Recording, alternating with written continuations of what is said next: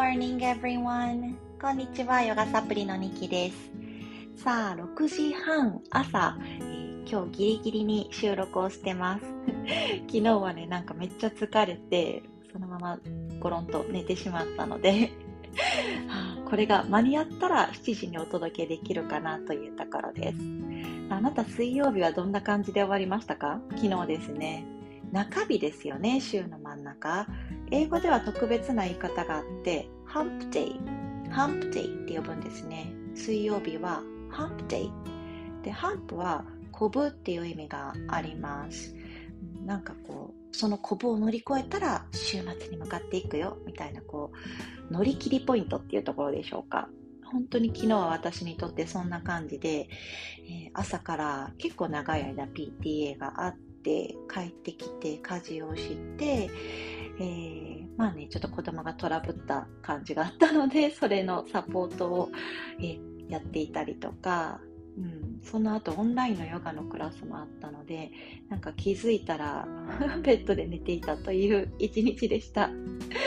There are days like that and um, I think there's not single day that's um, the same right? So I savored it the way that it is. And I woke up in the morning and I thought, hmm, that day wasn't really bad.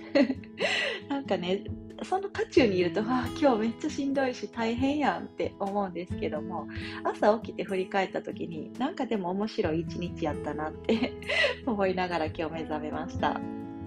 So, anyways, today I want to um, share the phrase from um, a word count. 今日はカウントという単語、英語単語の面白い使い方を2つ紹介しようと思います。Okay, the first one is count in. count in. でこの count in, in をつけることで、えー、なんていうのかな、計算に入れるとか含めるというような意味合いになるんですね。えー、で、よく使い方としては、count me in, count me in これすっごい使いやすいフレーズです。私も参加させてっていう意味。私も数に含めといてねっていう意味です。例えば私が今度こんなヨガイベントやろうと思ってるんだよねって。I'm thinking of doing this kind of yoga event っていうふうに友達に言って、そして友達が Oh, count me in あ、私行きたいわ、参加させてっていうふうに count in, count me in は使います。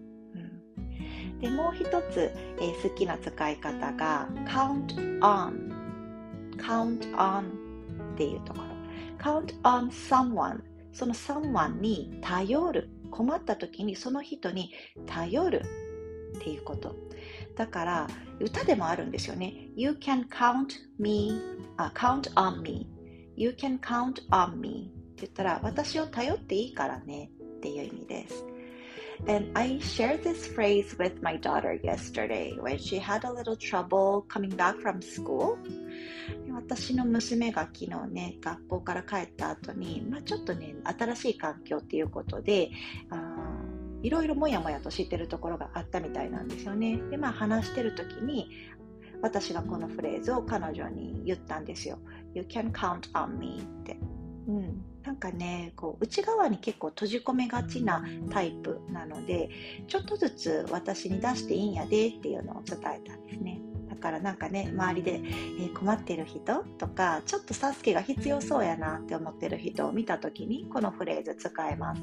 You can count on me、うん、You can count on me 私の周りにもすごく私をねサポートしてくださったりとかあヘルプするよっていう風に言ってくれる人多いなって思います。優しさですよね。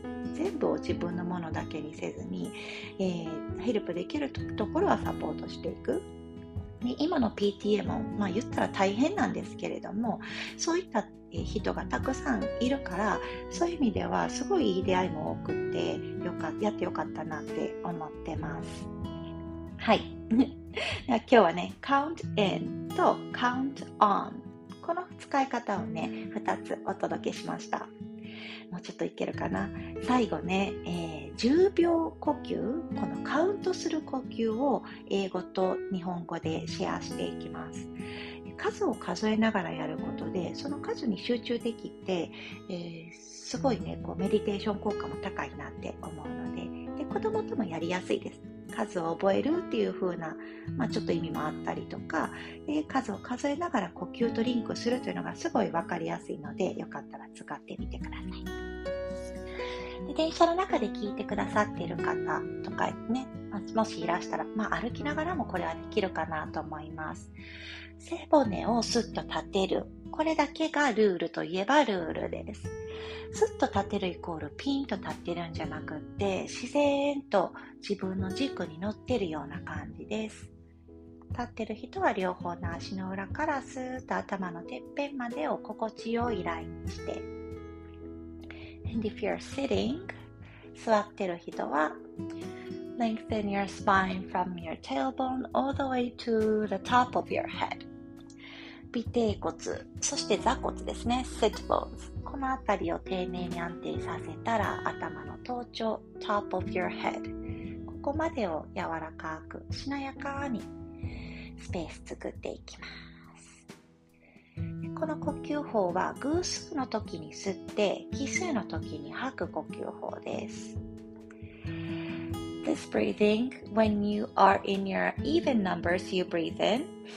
and with your exhale at your odd numbers. So I'm gonna count. Please follow me. Exhale first. まず吐き切ります。10. Breathe in. 9. Breathe out. 8. Breathe in. 7. Breathe out. six. Breathe in. Five. Breathe out. Four. Breathe in.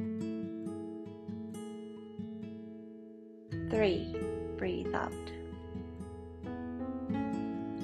Two. Breathe in. One. Breathe out. 丁寧に吐き切ったら自然な呼吸のリズムに戻しましょうなんかね一回やるだけですっきりしますよねはいあなたの一日が今日もキラッと光るそんな日になりますように Savor your life Have a wonderful day